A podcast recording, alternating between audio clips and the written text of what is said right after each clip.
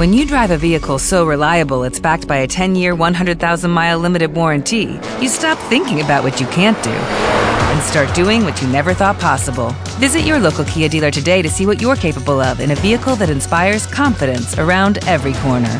Kia, movement that inspires.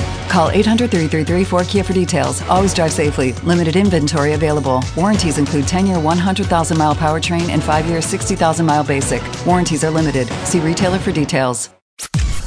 Podcast Millennium.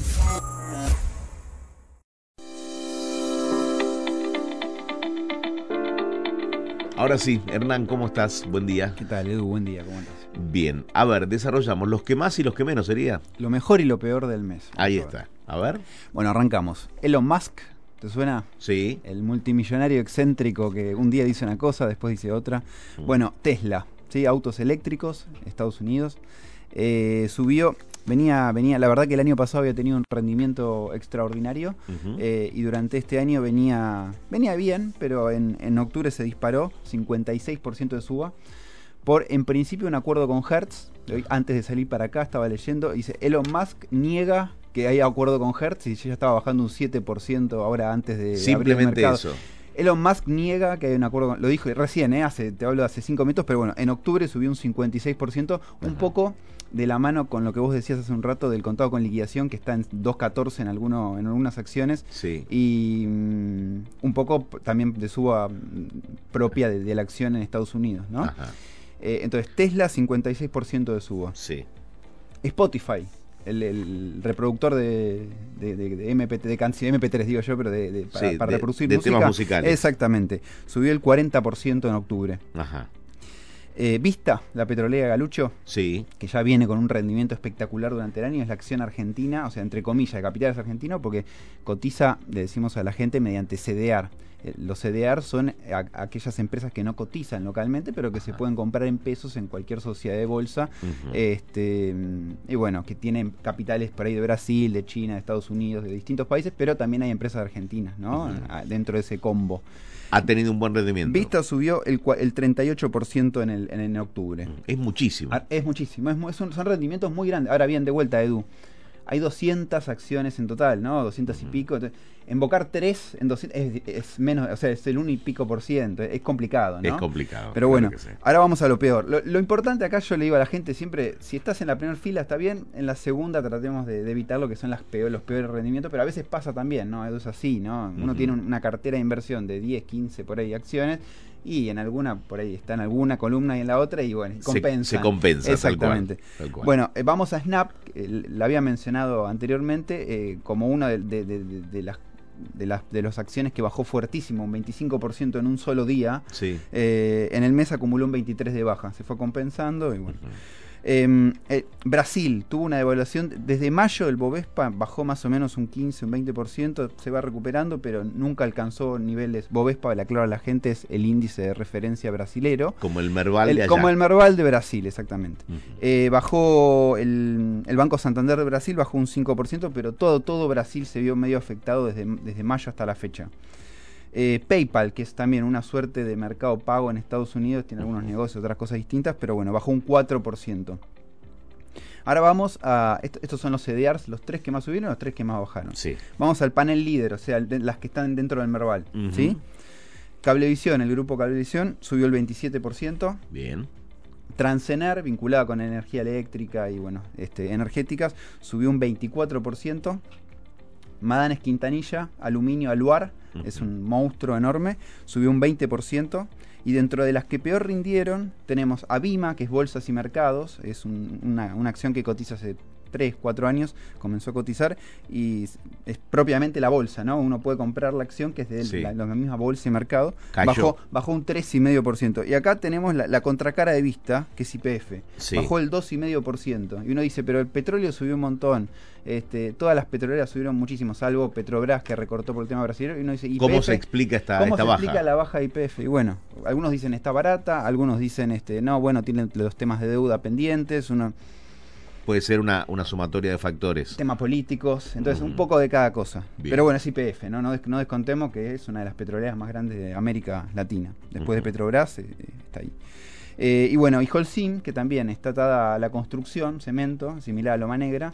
eh, el- el- la- las empresas constructoras subieron muchísimo en lo que va del año y ahora eh, Holcim bajó 0,5. Esto habitualmente pasa cuando eh, hay papeles que yo, como yo, vos me decías eh, hace un par de martes, cuando algo sube, compramos, yo te digo, y a veces cuando, em, después de que sube mucho una acción, se toma un respiro un par de, de semanas, un par de meses. Bueno, acá le, le tocó a Holcim, que había venido con un rendimiento, tiene, todavía un rendimiento muy bueno en el año, entonces a veces es preferible tomar un poco de ganancias, esperar un poquito y después volver a la carga. O sea, no, no, no embalarse, como No se dice, embalarse. ¿no? Y ahora, este.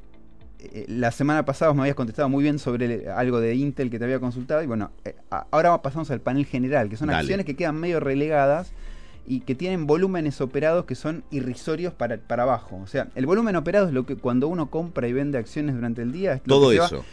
El- yo te- claro, más o menos eh, eh, el, el promedio te- el promedio que mueve una acción del panel general, ¿cuánto pensás que puede ser? Siendo poco. O sea, si vos decís es poca plata. O sea, Ujú. durante un día, por ejemplo, por ponerte un ejemplo, Habana, que es súper Sí, conocida, ¿no? Claro. ¿Cuánto pensás que podemos llegar a mover en un día Habana? La verdad no tengo ni Pero idea. tira un número y yo después te digo y te, Por, por mucho o por como, poco, no sé. como vos, como bajo. Como bajo, en pesos. Sí. En pesos. Eh, 10 millones. Uno, uno pensaría 10 millones, 20 Sí. millones. como- no, a veces mueven 100 mil pesos, Edu.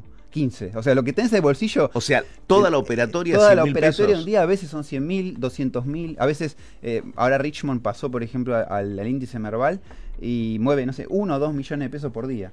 Y por ejemplo, hay papeles como lo que te traje acá, no sé, Grimoldi, este, eh, Instituto Rosenbuch, que de repente hay días que no abren directamente.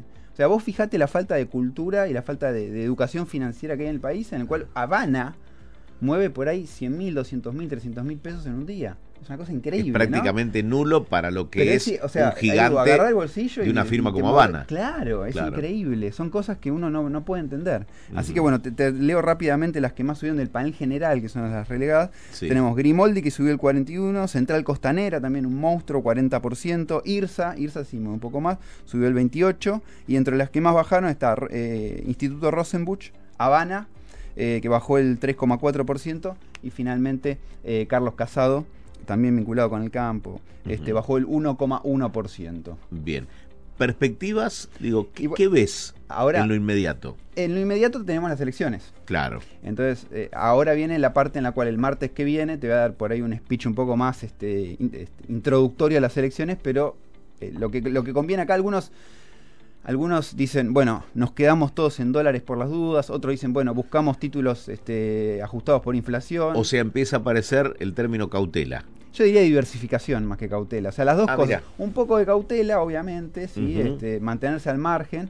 Recordamos, Edu, que este, en las elecciones del 2019 uno eh, vio que le, cómo terminó las elecciones y al día siguiente tenía el dólar de, de- de 40 a 60 el, eh, Ujú. y todos los mercados a la mitad literalmente en dólares. O sea, uno te puso 100, el, en 100 dólares el viernes y el lunes prendió la tele y tenía 50 dólares. Claro, así, por eso eh, quizás hasta es una oportunidad para ganar, Eh, pero a pero través de la, bueno, si de la diversificación, eh, claro. O sea, por eso siempre, si, mi- si bien hay excéntricos millonarios de Estados Unidos que dicen la sobrediversificación no genera rendimiento, pues es verdad, porque sube una, baja otra, entonces uno tiene que apuntar. Terminás este- equilibrado o empatado. Pero en este país, lamentablemente, Edu, esto es lo que pasa. O sea que el- a, un- a- a veces uno tiene que resignar este, rentabilidad en pos de no perder este, una, una barbaridad. Y bueno, nada. Uno, uno desde esta postura se las ingenia como puede, como para tratar de ganar por todos los los frentes. No es complicado. Estamos como, como Ca- Scaloni. como, como Scaloni para definir el equipo, ¿no? Y sabiendo que no juega con el estadio lleno. Totalmente,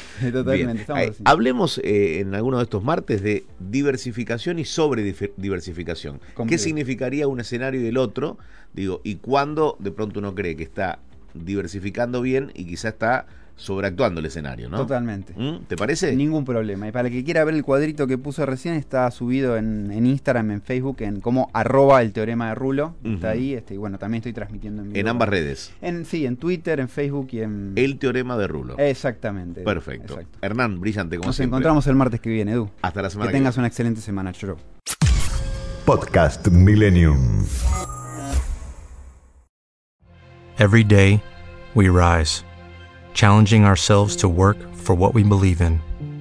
At U.S. Border Patrol, Protecting our borders is more than a job, it's a calling. Agents answer the call, working together to keep our country and communities safe. If you're ready for a new mission, join U.S. Border Patrol and go beyond.